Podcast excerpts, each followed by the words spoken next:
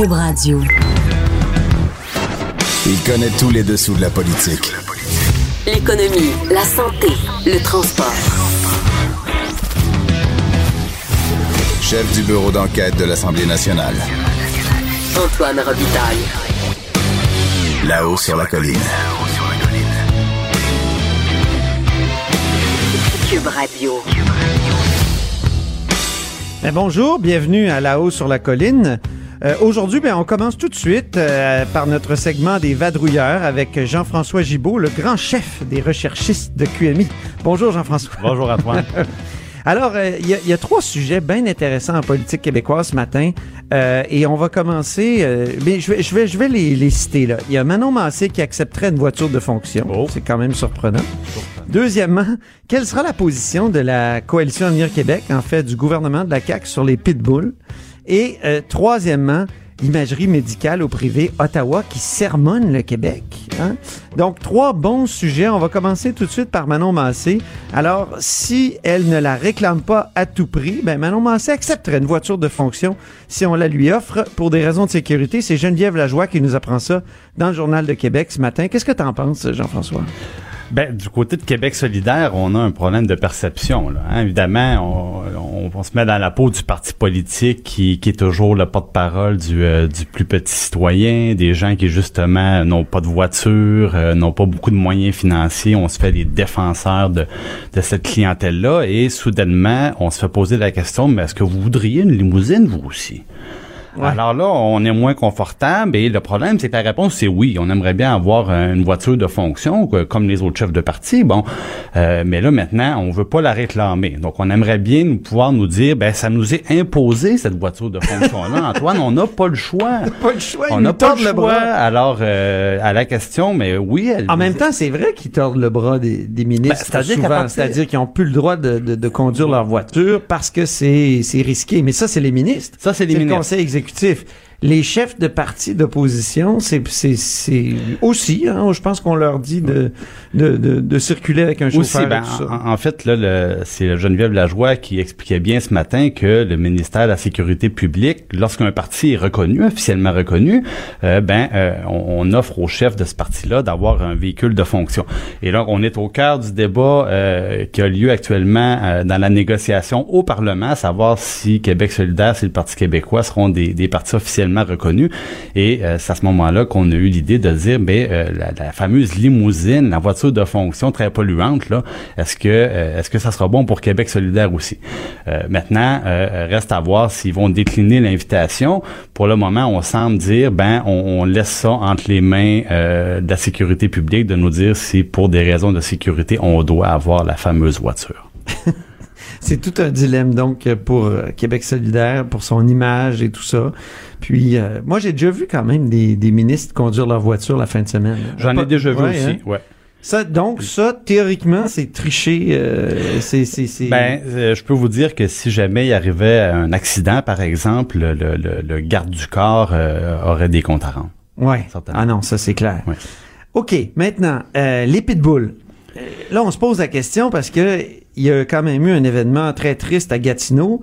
Euh, Il y a un autre enfant qui a été attaqué par un pitbull hein, et euh, c'est un, c'est le deuxième en quelques mois euh, à, à Gatineau. Donc c'est- c'est pas rien là. Et, et, et le- et au Québec, on dirait qu'on n'arrive pas à décider sur cette question-là depuis des années. Ben, exactement. Puis le, le, le- moi, je trouvais ce matin que c'est un, un beau dossier qui illustre le changement de gouvernement. C'est-à-dire, dans l'opposition, c'est toujours plus simple. Hein, donc, euh, on sait qu'il y a des drames, des drames familiaux souvent derrière ces questions-là, des enfants qui sont attaqués, des histoires épouvantables. Et de l'autre côté, par contre, il y a un lobby très important de, par exemple, de propriétaires de chiens qui disent, ben le problème, c'est pas le chien, le problème, c'est toujours à l'autre bout de la laisse. Euh, maintenant, la CAC, euh, dans le passé, euh, souvent monté aux barricades, exiger que le gouvernement libéral de l'époque mette ses culottes et ne laisse pas le poids reporté sur les municipalités. Puis on l'a vu récemment à Montréal, ça a posé problème. Eh Euh, ben oui. la question d'euthanasier ou pas un chien. Il y a Madame Anne-France Goldwater qui s'est dit, ben moi, pro bono. L'avocate. L'avocate qui s'est dit, moi, ben, célèbre. gratuitement, je vais défendre le chien. Euh, bon, puis là, le- tout le monde est un petit peu pris avec ça. Euh, maintenant, euh, dans Veux-tu l'opposition... qu'on écoute Sylvie Damour? Oui, Sylvie Damour, qui était euh, députée de Mirabel, elle l'est encore. Elle a été réélue. Non seulement maintenant, elle est députée, mais elle est ministre. Elle est ministre, ministre. responsable des affaires autochtones. Donc, dans le gouvernement caquiste. Mais, en 2016, écoutons ce qu'elle disait au sujet du gouvernement libéral, puis de la question des pitbulls, des- du danger qu'ils représentent. Alors, euh, bonjour tout le monde. Euh, je suis ici aujourd'hui pour euh, dénoncer le manque de leadership du gouvernement libéral. Ça n'a aucun bon sens. Je vous rappellerai que il y a eu un accident, un terrible accident qui s'est produit. Et ce matin, on a vu dans les journaux qu'il y avait une personne qui avait perdu la vie à cause d'un pitbull. Alors, là, Alors? à l'époque, dénonçait le manque de leadership.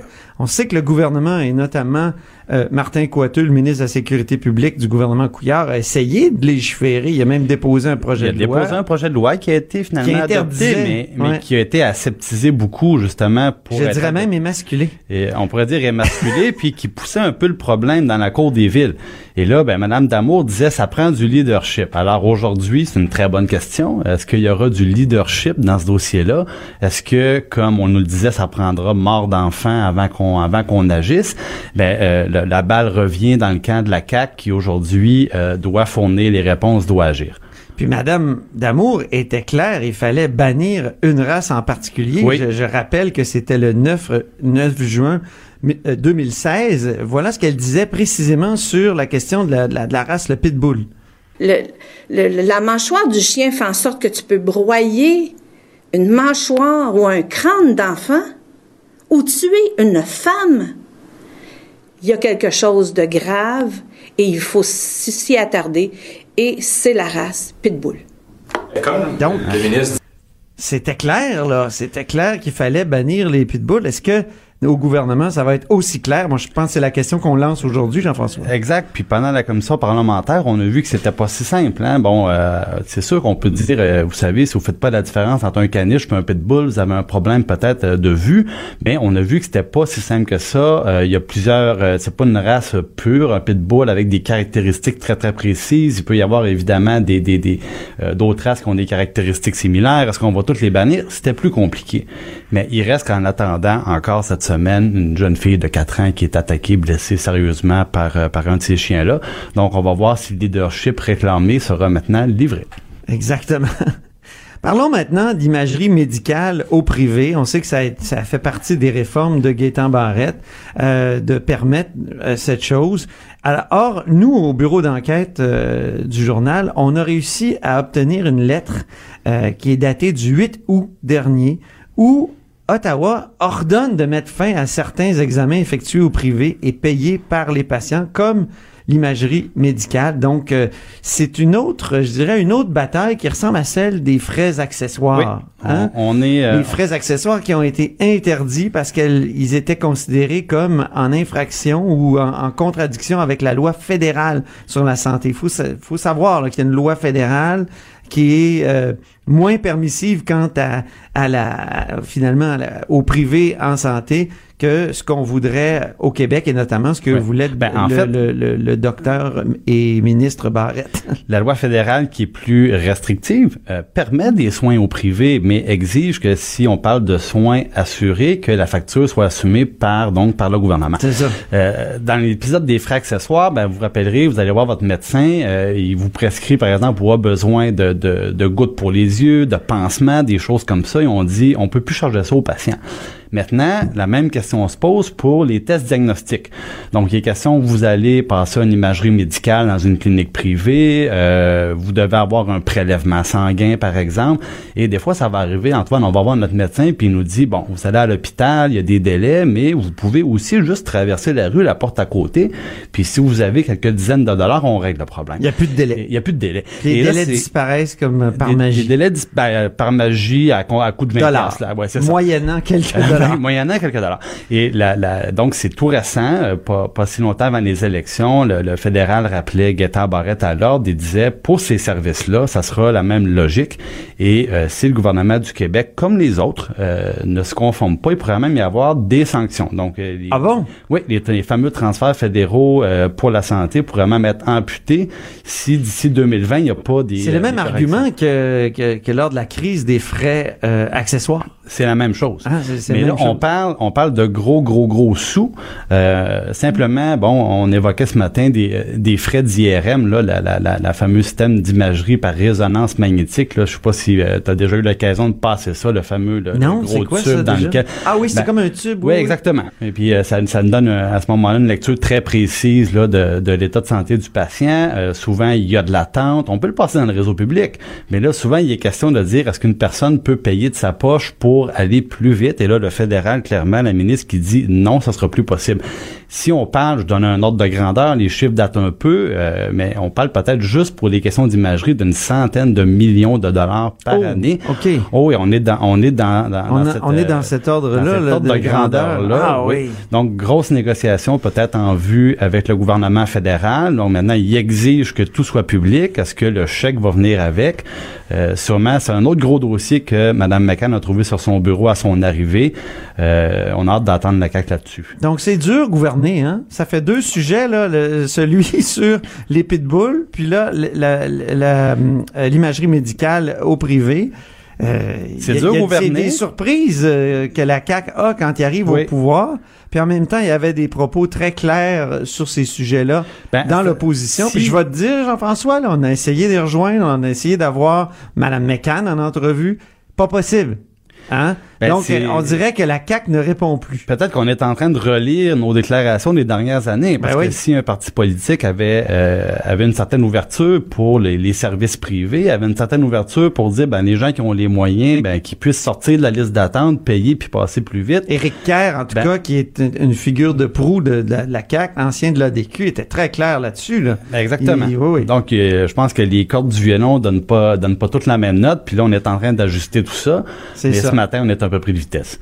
Ben, merci beaucoup, Jean-François Gibault. On se reparle demain. Jean-François Gibault est chef des recherchistes à QMI. Toujours un, plaisir, Antoine. Ben, c'est un plaisir, moi aussi. Là-haut sur la colline. Ce que les ministres n'ont pas voulu dire, Antoine va vous le dire. Cube Radio. De 13 à 14. Vous écoutez Là-haut sur la colline. Alors, TVA rediffuse ce soir euh, à hauteur d'homme, à 22h35. Qu'est-ce que c'est à hauteur d'homme? C'est un documentaire politique euh, marquant sur la campagne électorale de 2003. C'est Jean-Claude Labrec, euh, le grand cinéaste, qui a suivi pendant toute la campagne Bernard Landry. Il y avait un micro euh, constamment sur Bernard Landry. C'est un documentaire touchant qui a été marquant pour plusieurs jeunes. C'est ce qui me frappe. Et j'en ai deux ici jeunes. avec moi. J'en ai un en studio qui est nul autre que Jonathan Trudeau. Salut Antoine. Bonjour. Me- Merci beaucoup de dire que je suis jeune. Ça fait du bien. C'est ça. Puis il y en a encore plus jeune. euh, Samuel Poulain, qui est député de Beauce-Sud et qui est un des plus jeunes, je crois, de, de la députation caquiste, n'est-ce pas? Bonjour, Samuel. Bonjour Antoine, bonjour Jonathan. Effectivement, plus jeune du gouvernement de la CAC, mais pas le plus jeune de l'Assemblée nationale. Non, OK, parfait. Bon, mais tu écrivais le, le 7 de- novembre dernier euh, le documentaire À hauteur d'homme de Jean-Claude Labrec que j'ai regardé des dizaines de fois est intimement lié à la passion que j'éprouve pour la politique. Bernard Landry s'expose avec une vérité désarmante et une passion infinie pour les Québécois. Merci pour tout. C'était une sorte d'hommage que tu faisais à Bernard Landry par le truchement de ce documentaire-là. Pourquoi il t'a si euh, impressionné ce documentaire? Ben, je pense qu'on n'a jamais rien vu de tel au Québec, même depuis 2003, en fait, donc qui a, a- un peu plus de 15 ans, si on veut. On n'a jamais vu un documentaire aussi intime. Je parlerais même de, télé-réalité politique. Et moi, je me souviens très bien, j'étais en sixième année euh, lors de l'élection euh, de 2003. Vous comprendrez que le documentaire est sorti dans les mois suivants l'élection, bien entendu. Et nous, on avait un projet en classe qui s'appelait l'actualité en classe. Et on devait présenter chacun un sujet, quelqu'un les sports, quelqu'un la culture, et moi j'avais fait le choix de la politique, un peu par hasard parce que j'étais tout le temps en retard, donc j'étais le dernier arrivé, c'était le dernier sujet qui restait, donc je prenais la politique. et ça arrivait en même temps donc que les, les élections de 2003. Donc déjà là, j'avais été passionné. Et le documentaire, ben, moi je je pense que d'abord et avant tout, euh, à un moment très crucial, je pense, de notre jeunesse où on doit faire un choix de carrière, on, on doit se connaître puis trouver ce qui nous passionne. J'avais trouvé que le documentaire non seulement démontrait qu'un homme d'un âge euh, avec beaucoup d'expérience se dévouait autant encore au Québec et avait autant cette passion-là parce que euh, lorsqu'on décide à un moment donné dans une carrière d'être un workaholic, moi j'ai fait ce choix-là d'être jeune, je savais pas ce que je voulais faire, mais je savais que je voulais être workaholic, donc donner de mon temps et de mon énergie. Ah oui? Et Ah oui? j'ai rapidement remarqué dans le documentaire que les politiciens vivaient une exigence physique et une exigence intellectuelle parce que c'est ce qu'on remarque de Bernard Landry. On voit la pression de l'autobus, la préparation de, du débat, souvenez-vous, dans sa résidence où Ben ses oui. conseillers sont autour et se pratiquent. La pression que lorsqu'on revient dans la salle, il, il demande à ses conseillers, puis ça a-tu bien été? Et là, ben, on doit dire oui, mais mais il y a quand même des, des choses que, que, que l'on doit exprimer. Donc, je trouvais que le documentaire, non seulement il est fascinant au niveau politique, mais est surtout fascinant sur l'exigence que ça exige à un être humain qui fait le choix de faire de la politique. Très bien. Euh, et toi, Jo- Jonathan, pourquoi ça t'a marqué comme ça? J'imagine qu'il y a des points en commun avec ce que dit Samuel. Ben oui, mais moi, il y a, il y a- en fait, il y a deux aspects. Il y a euh, Toi, t'es l'aspect, en bon, sixième année aussi. Non, non, non. Moi, en 2003, j'avais 21 ans, donc j'étais euh, j'étais à l'université. Puis honnêtement, Antoine, Samuel, je me cherchais solidement. Ah. Euh, tu sais, je faisais du militantisme depuis quelques années, mais j'étais pas un passionné de politique. Euh, je faisais un bac en communication, euh, relations humaines à l'UCAM. Je m'en- je m'enlignais plus pour aller travailler dans des RH, dans des entreprises. Et à un moment donné, j'ai vu ce documentaire-là la première fois qu'il a été diffusé. Et euh, ça, ça j'ai eu la piqûre pour le, le métier d'attaché de presse. Moi, c'est vraiment là, c'est particulièrement en voyant Hubert Bolduc. Hubert Bolduc, euh, ben oui. dans le, le, le, le documentaire, le rôle qu'il avait, euh, à quel point c'était quelque chose de, de où, où, bon, le niveau d'adrénaline était immense, la relation, la dualité avec les journalistes, de travailler avec eux, mais en même temps d'être confronté à leur travail. de- donc, j'ai développé vraiment une passion pour le métier d'attaché de presse. Ça t'a donné le temps- goût de faire ce métier-là. ben oui, puis en, en parallèle à ça, l'espèce de, respect immense que ça a suscité chez moi envers les politiciens. Parce que un élément qui est tellement frappant dans, Hauteur d'homme, c'est ce que moi j'appelle la chute. Tu sais, le documentaire commence, puis bon, ça- ça- les perspectives sont, sont bonnes. Le Parti québécois pense qu'ils vont être réélus, la bonne humeur règne et tout et tout.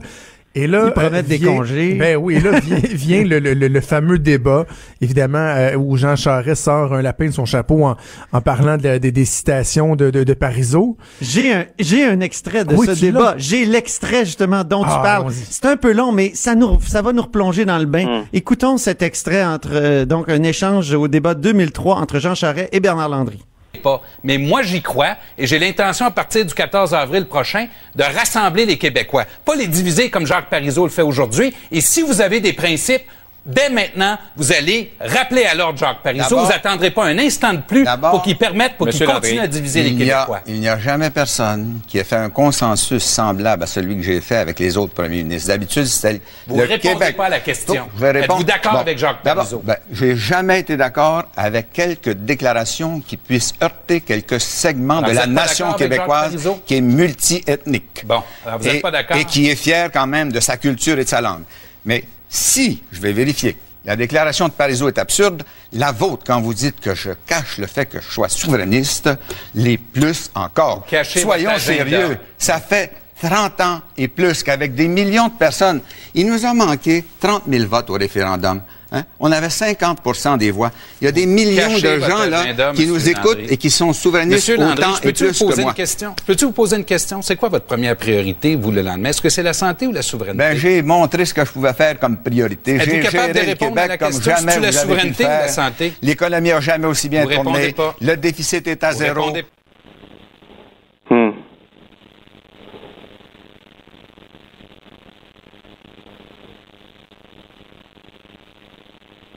À ce moment-là, on l'a vu, tout le monde en été témoin, mais en coulisses, après de voir les conseillers qui sont dans la salle, dans l'espèce de war room, dans les coulisses du débat, et qui essaient de comprendre, ouf, mais qu'est-ce qui vient de nous arriver? Et à ce moment-là, il n'y a pas de BlackBerry, il n'y a pas de, de, téléphone intelligent, c'est le téléphone. Et là, ils se mettent au téléphone, essaient de, de, d'avoir l'extrait en question, d'appellent les journalistes euh, régionaux pour obtenir l'extrait. Bref, et là, on voit donc, comme je disais, c'est le début de la chute, à quel point c'est difficile, à quel point pour un homme politique, il y, a quelque chose de, tellement euh, tragique de, de voir ta carrière, de voir ton gouvernement, de tout voir ça euh, tomber. Et euh, comme je le disais dans ma chronique dans le journal, moi, je, suis profondément marqué par une scène à la fin du documentaire où Bernard Landry mm-hmm. réalise que c'est fini, qu'il a perdu, et sa conjointe Chantal Renault est à ses côtés puis elle sait qu'il n'y a aucun mot qui va euh, pouvoir le réconforter, puis elle fait mhm. juste se coller sur lui. Et même juste, même au niveau euh, auditif, là, les micros sont, sont, sont proches, là, et on l'entend se coller. Là, le, le linge ah, frottent, puis le désarroi dans leur visage, la tristesse. Il y a quelque chose d'absolument fascinant euh, à voir ça. Oui, Samuel, donc toi aussi, euh, c'est un point tournant, évidemment, oui, du film. Hein. absolument. Le, débat, bien entendu, je pense que si la campagne avait été victorieuse, le documentaire aurait jamais été aussi bon et on n'en parlerait probablement pas 15 ans plus tard. Donc, bien évidemment, le fait qu'on on se dirigeait vers une défaite électorale, ça mène une pression supplémentaire dans l'autobus.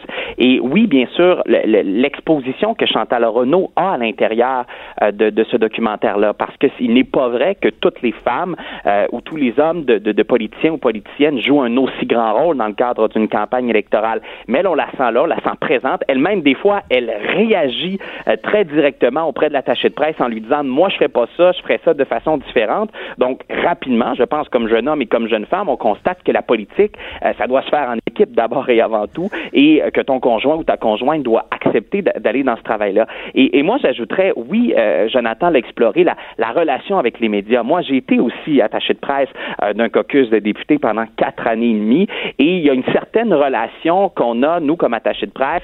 On parle souvent d'amour-haine avec les journalistes, mais même une certaine relation, je dirais, d'amour critique avec l'élu. Et c'est un peu ce qu'on voit euh, ah dans Hubert Bolduc, qui non seulement aime beaucoup son premier ministre, est en... Mais qui est critique à son égard. Ben, très critique, surtout en campagne électorale lorsqu'il lui explique à un moment donné que le latin, c'est bien beau, mais qu'il faut se faire comprendre, puis que audi alteram partem, on peut pas le répéter 20 fois à l'intérieur des points de presse. Et oui, rappelons pour ceux qui l'ont pas vu, là, qui disait audi alteram partem pour dire attention, hein? je vais, je veux vérifier ce que, ce que Parizeau a vraiment dit et voulu dire avant de le condamner, hein. C'est, c'est ce qu'il dit. Laisse la Déjà dans le débat, il avait commencé. Donc, euh, écoute euh, ton prochain, mais euh, ce qui, ce qui m'impressionne dans ce que vous me dites, c'est que pour euh, Jonathan, ça a été le goût de devenir attaché de presse. Et, et pour toi, Samuel, ça a été plus le goût de devenir politicien carrément? C'est peut-être une différence dans, votre, dans, dans, dans l'impact que ça a eu chez chacun de vous c'est ça, puisqu'attaché de presse, je l'ai été aussi. Puis bon, maintenant, j'ai le privilège de pouvoir être, être député. Donc, c'est une, une, autre sorte de faire du, du service public. Mais aussi, dans, dans, dans ce documentaire-là, je, je, pense, ça pourrait aider quelqu'un à vouloir devenir journaliste. J'ai aussi été journaliste animateur à la radio parce que lorsqu'on voit Claude Brunet euh, poser ces questions insistantes, Réal Séguin aussi, euh, qui, qui j'imagine, Antoine, vous vous ennuiez peut-être de lui lors des, euh, des points de presse à l'Assemblée nationale? oui, euh, non, c'est sûr, c'est sûr et certain. C'est un documentaire qui a été dur pour les journalistes parce que les, journalistes ont été mis sur la sellette. On a dénoncé leur insistance et je trouve que ça, aujourd'hui c'est encore pire. Là. Euh, on, dénonce les journalistes à tout bout de champ. On nous trouve trop durs et c'est peut-être, euh, je dirais, l'ancêtre de, de, de, de, de cette d'un sentiment qu'il y a aujourd'hui qui, qui est très présent. Et alors que nous, on, on cherche à poser des questions. Je veux dire, il faut il faut aussi que le pouvoir. Euh, c'est ça, mais ce, que les gens on, peuvent voir dans le documentaire qu'ils ne voient pas nécessairement au quotidien, c'est que quand vous avez, puis, puis je fais partie de cette gang-là maintenant, là, donc je, suis comme à l'aise de le dire quand même, ce qu'on appelle la côté sombre de la force. ce qu'on appelle la meute, lorsque la, la, meute, dans le fond, les journalistes politiques, qui sont les, les journalistes les plus aguerris euh, au Québec, les plus difficiles, euh, se mettent à taper sur un clou vous êtes mieux d'être prêt. Parce que dans les faits, on peut être très, très dur envers les journalistes, mais si Bernard Landry euh, répond solidement, répond correctement, parce que bon, il, y a eu de la difficulté, là. Il s'est emporté, il y avait, il y avait un petit peu de flou dans ce qu'il a dit, sa réponse, elle était pas parfaite au débat des chefs. Il a porté flanc à cette critique-là. Mhm. Et là, ce que les gens voient, c'est que oui, effectivement, les politiciens, des fois, là, lorsque le- la gang de journalistes euh, se Surtout mettent ici à après Québec, eux, il paraît. euh, oui, oui, non, c'est très difficile. C'est la Ligue difficile. nationale ici. là. Et- et- la balle vient vite. C'est ça. Et c'est aux gens de se faire leur propre opinion. Est-ce qu'à un moment donné, ils trouvent, on peut trouver que ça va trop loin? Moi, je pense que dans le documentaire, il y a certains endroits où on dit, ouf, tu sais, quand on se met à parler des siestes, par exemple, est-ce que Ouais. Bernard Landry est en forme? Est-ce qu'il dort? Est-ce qu'il est assez en forme pour être premier ministre?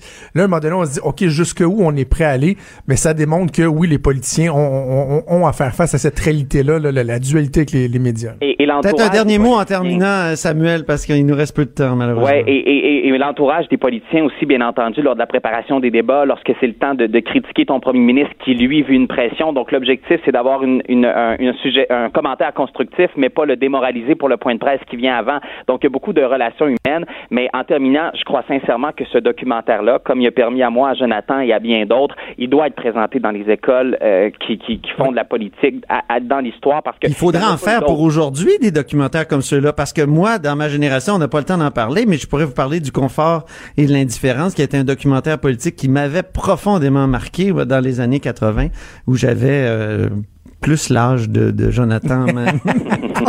Mais il faut présenter, Non, non, mais euh, plus l'âge de Jonathan quand il a vu Quand j'ai vu à euh, quand il a vu Ok, à hauteur ok, d'homme. quand même. Donc, j'étais j'étais dans la, dans, dans la vingtaine. OK. Ben, merci infiniment, Samuel Poulain. Merci à vous. On dit souvent que les murs ont des oreilles. Nous, on a deux vraies oreilles à l'intérieur des murs du Parlement. De 13 à 14. Là-haut sur la colline. Et sur la colline, actuellement, c'est le segment érotisant de l'émission, c'est-à-dire qu'on discute de Constitution. Vous savez à quel point la Constitution, euh, ça m'intéresse.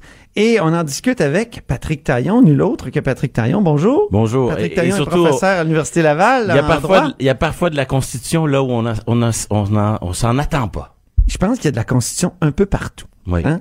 Les gens qui disent on veut plus parler de Constitution à la fin des années 90, là, pense ils ont qu'il y en été a- surpris. On n'a- on n'a jamais parlé autant. Je pense qu'il y en a même dans les fils hydroélectriques. Exactement, exactement. Puis pour euh, lancer cette euh, cette conversation qu'on va avoir sur l'interconnexion des, des fils hydroélectriques entre les provinces, on va écouter un extrait du 2 novembre 2018 d'une conférence de presse du nouveau ministre euh, des, euh, des ressources naturelles, Jonathan Julien. Écoutons euh, cet extrait. Euh, On a vu que le gouvernement fédéral s'est montré intéressé à financer des interconnexions entre les provinces. Est-ce que ça, ça crée des, des conditions peut-être favorables à un rapprochement avec Terre-Neuve sur la question hydroélectrique? Écoutez, je pense qu'on accueille favorablement là, le- euh, la volonté du fédéral de venir financer sous, sous- sous la forme qu'on qu'on verra des interconnexions interpro- interprovinciales et également avec les États-Unis. Euh, nous, euh, on l'a toujours dit, euh, comme gouvernement, on veut favoriser l'exportation, on veut en réalité favoriser cette exportation et l'utilisation de nos, nos surplus énergétiques. Donc, à tout égard, là, on accueille ça favorablement. Je pense qu'il y a des enjeux à regarder.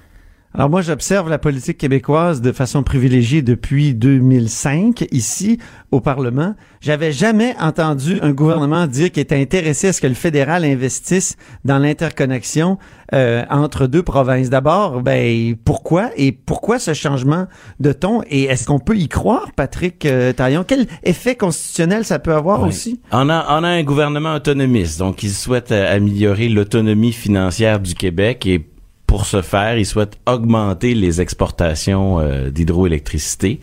Sauf que le paradoxe dans tout ça, c'est que ben, pour augmenter ses, ses ventes, euh, ses ventes à l'extérieur du Québec, bien, il est prêt à accepter euh, du financement fédéral, ce qu'aucun autre gouvernement du Québec a fait auparavant.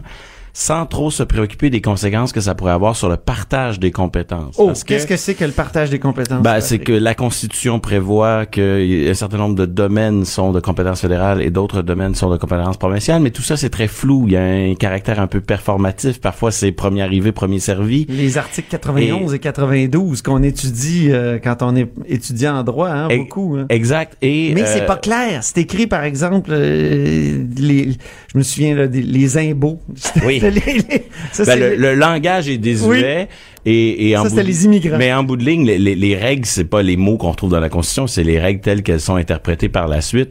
Ouais. Et, et veut, veut pas les juges quand ils sont face à certains conflits de compétences, ben il y a, y, a, y, a, y a des zones floues qui, euh, qui, qui résultent de leur interprétation, qui incitent les gouvernements à occuper euh, certains champs. Fait que ça fonctionne pas nécessairement toujours comme ça, mais il y a, il y a- il y a un peu la métaphore du roi Midas. hein. Vous savez, le, le roi Ah. Midas, euh, tout ce qu'il touche devient de l'or. Oui. Et parfois, il arrive dans le fédéralisme canadien que tout ce que le fédéral touche devient de la compétence fédérale. Oh! Et donc, euh, il va de soi que si le fédéral finance des interconnexions, euh, ben, ces interconnexions risquent de devenir des objets de compétence fédérale. Et jusqu'ici, le Québec a réussi, peut-être presque par miracle, à préserver sa compétence sur le transport interprovincial d'hydroélectricité. Parce que ça existe une ligne euh, de transport d'électricité entre l'Ontario et le Québec. hein? Oui, puis il y en existe avec les États-Unis. Puis Oui. bon, on a financé nos affaires nous-mêmes, on s'est organisé, on s'est régi par nous-mêmes. Et là, d'inviter comme ça Ottawa à, à financer, c'est une chose, mais est-ce qu'on a mesuré les conséquences que ça pourrait avoir sur notre autonomie euh, dans le domaine? C'est un paradoxe quand même pour un gouvernement dit autonomiste. Je prends du, du de l'éléoduc euh, Trans Mountain. Oui. Euh, ça va de soi. Ça, c'est est dans l'Ouest. C'est dans l'Ouest, donc c'est pour relier, euh, c'est pour euh, pouvoir exporter le pétrole albertain vers euh, le Pacifique. Et euh, ça va de soi que le transport interprovincial du pétrole est de compétence fédérale. Euh, évidemment, si les si les gouvernements Ça a permis au fédéral d'acheter et carrément. de nationaliser Ah oui. Alors, imaginez la même chose euh, avec l'hydroélectricité, ça pourrait résulter dans une perte d'autonomie importante. Ah mon Dieu, il pourrait nationaliser Hydro-Québec? Ben, même pas besoin de nationaliser. Il y a des pouvoirs exorbitants dans la Constitution canadienne qui permet au fédéral de déclarer un ouvrage à l'avantage général du Canada. C'est-à-dire que les, les, les façons, les tours de passe-passe pour contourner le partage des compétences sont nombreux. Bon, des fois, on parle de déclarer euh, un ouvrage à l'avantage général du Canada. Parfois, on dit... Mais ça, c'est pas une vieux, théorie. ça. euh, Oui, ben, c'est, Patrick, c'est- ce sont des Ça fait combien de temps que ça a été utilisé, ça, à l'avantage du Canada? Euh, à mon souvenir, je me demande si ça n'a pas été utilisé récemment dans le dossier Ah, du pont. Champlain. Ah bon? Faut pas confondre avec le pouvoir euh, de désaveu, qui est autre chose, qui permet au fédéral de désavouer une loi provinciale. Mais à l'avantage général du Canada, il paraît que les plaines d'Abraham ont été créées Oui, comme ça. Oui, oui, il y, a, toutes sortes de. Et, voyez, l'exemple des plaines est intéressant. Ben Euh, oui. N'importe quelle personne qui va euh, sur les plaines peut remarquer que les forces policières sur place, que les, les, les- les- les- L'affichage. tout ça est, est réglementé. Donc, c'est le roi Midas. Réglementé par le fédéral. Donc, Ah oui. la loi 101 ne s'applique pas, sur, les, plaines d'Abraham comme sur les ponts de Montréal où euh, on affiche bilingue. Et c'est le roi Midas, encore une fois, parce que les plaines, ça devient de compétence fédérale à partir du moment où le fédéral le gère. Alors, si c'est la même chose pour les interconnexions, et je dis pas que, les int- que le, le fédéral peut pas, d'une certaine manière, jouer un rôle dans les interconnexions sans que ça compromette l'autonomie du Québec, mais il y a un risque, et de voir l'enthousiasme, peut-être même la naïveté du ministre ici, euh, c'est quelque chose qui est inquiétant. Je sais pas si, si on s'inquiète les fonctionnaires qui avaient déjà préparé des, des euh, comment dire des argumentaires contre euh, l'implication de ou l'engagement du fédéral dans les interconnexions, ça doit capoter Ben, J'imagine que c'est une période de flottement entre euh, dans, dans les transitions gouvernementales. On a un nouveau gouvernement qui a des intentions. Est-ce que ce gouvernement est conscient des conséquences que ça peut avoir et est-ce qu'il va euh, revoir sa position une fois qu'il sera conscient de tout ça? En clair, ça voudrait dire quoi, par exemple? Qu'est-ce que le fédéral pourrait faire une fois qu'il aurait mis la main sur cette euh, sur ces ouvrages-là Ben, ça, veut dire que plus il est impliqué dans le financement des interconnexions, plus le jour où il y aura un conflit de compétences, ça lui donnera des arguments supplémentaires pour un jour prétendre avoir une compétence sur ces objets-là. Puis si je ne m'abuse, il a déjà donné le fédéral des garanties de prêt pour relier Terre-Neuve à euh, au maritime. Oui. Donc, on le voit à Un l'ouest. câble souterrain. On, le voit à l'ouest avec la, la, la, la, nationalisation de, de l'éoduc et on le voit à l'est avec le financement d'un câble entre Terre-Neuve et euh, la Nouvelle-Écosse. Donc oui, le fédéral a intérêt à, à- à s'investir dans ces projets-là et il y a un enjeu pour euh, la compétence à long terme. Mais c'est paradoxal parce que euh, on dit souvent que le, le fédéralisme, parce que c'était l'argument qu'apportait euh, Claude Ryan à l'époque, euh, ça introduisait une séparation supplémentaire des pouvoirs, donc ça, ça incitait à des gouvernements modérés. C'est vrai qu'à certains égards, cette séparation des pouvoirs supplémentaires fait en sorte qu'il y a comme des contre-pouvoirs qui peuvent s'exercer.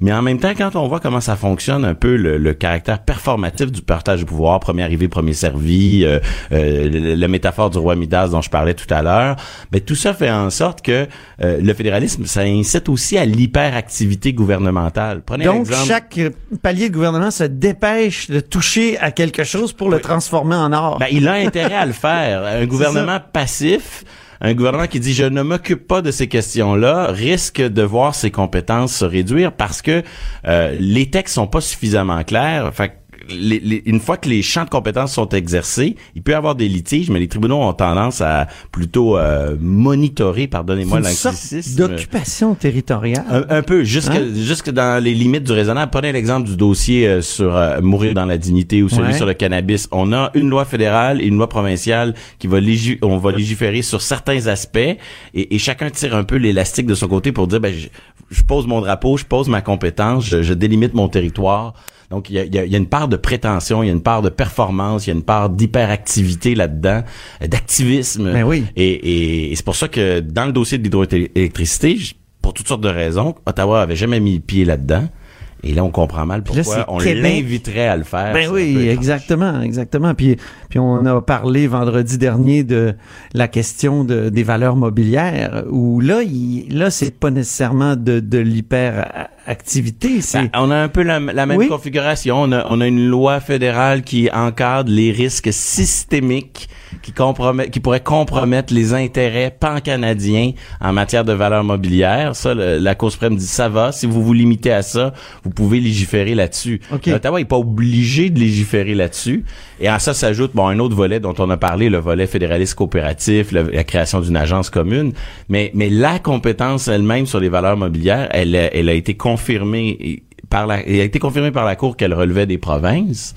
Mais à terme, euh, le fédéral trouve une façon de s'immiscer par le, le- les risques systémiques, la, les, les, les menaces pour l'économie canadienne. Ouais, ouais. Et là, il réussit à avoir un rôle secondaire, mais qui va devenir... il peut s'élargir. Ben oui, c'est euh, clair. Donc, il y a une part, oui, de, de, de droit, de, de, droit constitutionnel, mais il y a une part de performance, il y a une part de rapport de force, il y a une part de j'occupe le terrain et donc euh, c'est difficile ensuite de, me tasser de là. C'est vrai pour le fédéral comme pour les provinces et dans le dossier de l'hydroélectricité. Pour le, pour le moment, le fédéral avait été passif. Ça semble un peu bizarre. De... Donc, euh, on connaissait le, le- le fédéralisme coopératif, le fédéralisme de correspondance. Là, maintenant, on parle du fédéralisme hyperactif. Hyperactif, exactement. La meilleure façon de préserver les compétences, c'est l'hyperactivité. Très bien. Merci infiniment, Patrick Taillon, professeur à l'Université Laval. Il nous reste qu'à inventer le ritalin constitutionnel Oh pour oui. calmer Ah, l'hyperactivité. ça serait bon, ça. Ça viendra. C'est vrai. Antoine Robitaille. Le philosophe de la politique. De 13 à 14. Là-haut sur la colline. Cube Radio. On, aborde maintenant un sujet euh, épineux, c'est-à-dire euh, comment les mots parfois pensent à notre place.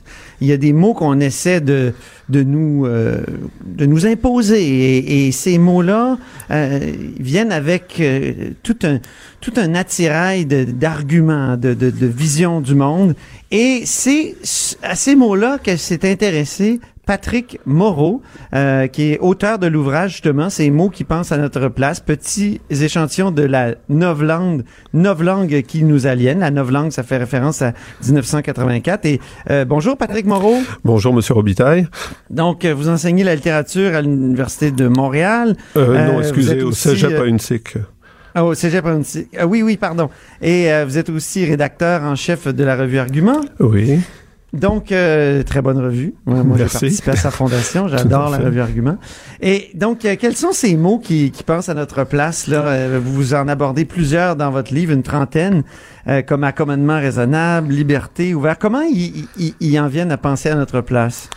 En nous imposant, je dirais, par la, par la bande des, euh, des théories, des idéologies. Euh, le mot en lui-même, en fait, apparaît comme une, euh, une désignation du réel, alors qu'en réalité, bien des mots sont en quelque sorte piégés, c'est-à-dire que il ne désigne pas le réel, mais l'interprète. Euh, je sais pas, on en a vu un exemple, par exemple, c'est- cet été avec appropriation culturelle. Ça paraît dire quelque chose d'évident, alors qu'en fait, derrière se cache une, une théorie, une, une certaine vision de la culture, des, des enjeux politiques, raciaux, etc. Ah oui, euh, donc si euh, vous aviez un mot à ajouter, parce qu'il n'est pas dans votre livre qui a été Non, publié en pas encore, 2017, ce serait appropriation culturelle. Hein? Euh, oui, il y en aurait plusieurs. D'ailleurs, euh, je sais pas, on a vu surgir, par exemple, récemment le terme agentivité, bon, qui est utilisé depuis déjà. Agentivité, je depuis déjà quelques temps dans les universités, mais je pensais à la- le- un mouvement féministe qui utilisait ce terme-là comme prétexte d'une certaine manière pour changer sa vision de la prostitution, c'est-à-dire en faire quelque chose de, de parfaitement légitime dans lequel des femmes peuvent trouver du pouvoir, de l'agentivité justement. Ah Alors bon? ces, ces mots-là surgissent de partout. Oui, mais il y a des mots qui sont pas nécessairement des néologismes dans, dans ceux que vous euh, étudiez dans votre livre. Là. Euh, Donc, comme j'ai dit, il y en a une trentaine. Mhm. Il y a des mots comme authenticité. Euh, oui. Et, et pourquoi authenticité est un mot qui essaie de penser à notre place? Bah, disons qu'il y a souvent, euh, dans ces, parmi ces mots-là, il y a souvent des, des concepts philosophiques qui sont euh, détournés de leur sens, qui sont euh, souvent réduits en fait à peu de choses. Alors des termes comme justement authenticité ou euh, euh, j'ai mis également un terme comme historique qu'on utilise un peu, bon qui lui n'est pas philosophique, mais qu'on utilise un peu à tort et à travers. Euh, Liberté aussi. avez, Liberté, oui, effectivement. 14e que vous étudiez. Oui. ouais. Euh, là, c'est peut-être une, euh, c'est peut-être le plus philosophique, mais disons, je- je- j'estime qu'on qu'on va souvent lui donner un sens très simpliste, alors que la définition de la liberté, je voulais juste montrer dans ce court texte que c'est quelque chose d'éminemment complexe. Oui.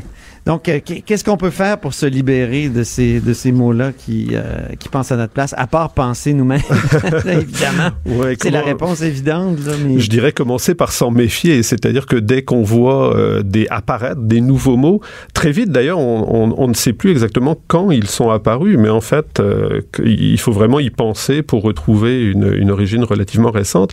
Mais en tout cas, quand ils apparaissent et comme ils, quand ils apparaissent clairement comme des néologismes, le premier réflexe devrait être de s'en méfier, alors qu'on a plutôt tendance à se jeter dessus comme justement des mots euh, valorisants dans un discours.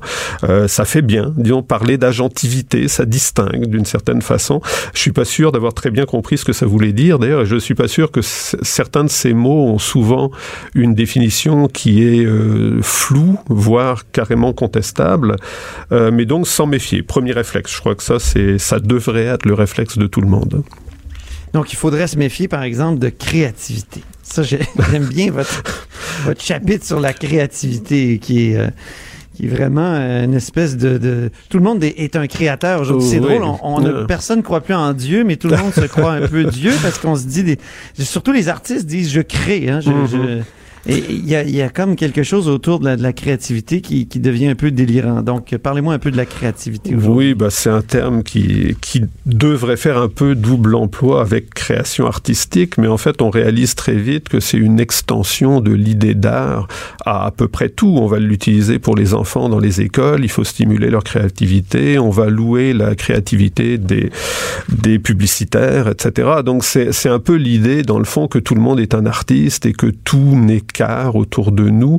Euh, sauf qu'évidemment, euh, tout le monde n'est pas capable de peindre, de sculpter, donc ça va se manifester de façon souvent, euh, souvent simpliste, de façon souvent un peu bébête, même l'idée de créativité. Il y a Bonhomme Sourire aussi qui vous énerve. Qui ne me fait pas sourire. C'est ça, il, il vous fâche le Bonhomme Sourire au lieu de, de vous... il il est pas communicatif. Oui, alors c'est pas vraiment un mot, je me suis permis de glisser quelques... Bah, c'est le seul, je pense, mais enfin, qui est plus une icône qu'un mot. Ben, il y a quelques Euh, expressions comme accommodement raisonnable, Tout à fait, oui. nationalisme ethnique. Mhm. Oui. Mais bon, Donc, bonhomme sourire, lui. le comment je dirais ça le- le- l'entrée dans le fond de la, la communication humaine dans une sorte de, de consommation où on va euh, approuver et on ne peut pas désapprouver mais ça revient au même on fait plonger on faisait en tout cas euh, plonger euh, les, les messages qu'on n'approuvait pas dans une sorte de de, de puits sans fond Euh, mais donc ça, ça va conforter cette espèce d'appel toujours à la vox populi il faut que les gens approuvent ce qu'on dise bah, ça va conforter une forme de conformisme on va aller chercher euh, ces, euh, ces bonhommes sourires que l'on Ah oui, OK. que, que on les appelle d'une certaine manière ou on va Est-ce les que ça veut dire que vous, quand vous écrivez, mettons, un texto ou un courriel, vous mettez jamais de Jamais. Et il s'impose maintenant naturellement, en tout cas dans mon courriel. Alors, il n'y a rien qui m'énerve davantage, effectivement. Euh, non, il y a un côté enfantin dans ces... Bon, évidemment, c'est simple et on veut des communications simples, rapides, etc. Mais en même temps, c'est...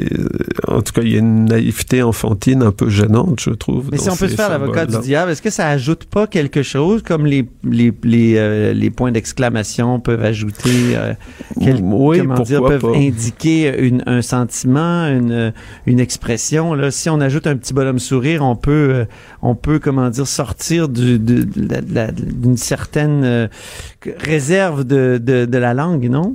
Oui, peut-être effectivement comme l'exclamation. Euh, disons qu'à la différence du point d'exclamation, je vais peut-être un peu loin dans mon analyse, mais j'y voyais aussi un symbole, c'est-à-dire cette idée qu'il faut toujours être euh, souriant, dynamique, un peu comme les, les présentateurs ou présentatrices à la télévision qui doivent toujours être rayonnants, etc. Comme si on n'avait pas le droit parfois d'être un peu fatigué, un peu déprimé, un peu, ou du moins c'est pas la norme, ça ne doit pas être la norme. Euh, donc bref, ce- cette espèce de sourire étampé en permanence, oui, m'énerve un peu, je dois dire. C'est bon. Ben, écoutez, je vous remercie beaucoup, euh, Patrick Moreau. J'espère que vous, reviendrez euh, nous, nous reparler d'autres mots Avec qui plaisir. sont euh, aussi peut-être qui essaient de, de conscrire notre notre cerveau. Et euh, à part à, à part appropriation culturelle, est-ce qu'il y en a d'autres que, que vous qui que vous flairez, surgissent. là? euh, Oui, oh oui, mon Dieu, ça. c'est- c'est- le livre serait En quasiment à refaire. Non, je pense à appropriation culturelle cet été au Québec. Il était déjà euh, présent au Canada depuis les- un certain temps et aux États-Unis encore plus. Euh, racisme systémique qu'on a vu surgir Ah oui, la- la- systémique. l'année dernière, donc euh, à l'automne euh, 2017, si je me souviens bien. Oui, systémique. Alors le- tout le jeu étant dans cet adjectif parce que on a l'impression qu'on dit racisme alors qu'en fait quand on creuse on dit tout à fait autre chose et un concept là encore qui est euh, d'un point de vue euh, logique, réflexif, tout à fait contestable. Allez-vous en faire Euh, plusieurs tomes de, de Oh, votre mon livre Dieu, je, je- il y aurait la matière, mais je suis pas sûr d'avoir envie de passer euh, des années à écrire sur ce vocabulaire-là. Mais il y, a- il y aurait certainement la matière, effectivement. Très bien. Alors, euh, au plaisir d'en reparler, Patrick Moreau, auteur de Ces mots qui pensent à notre place. Euh, petit échantillon de cette novlangue qui nous aliène. Merci. Merci à vous de m'avoir reçu. Au plaisir. Au revoir. Cube Radio.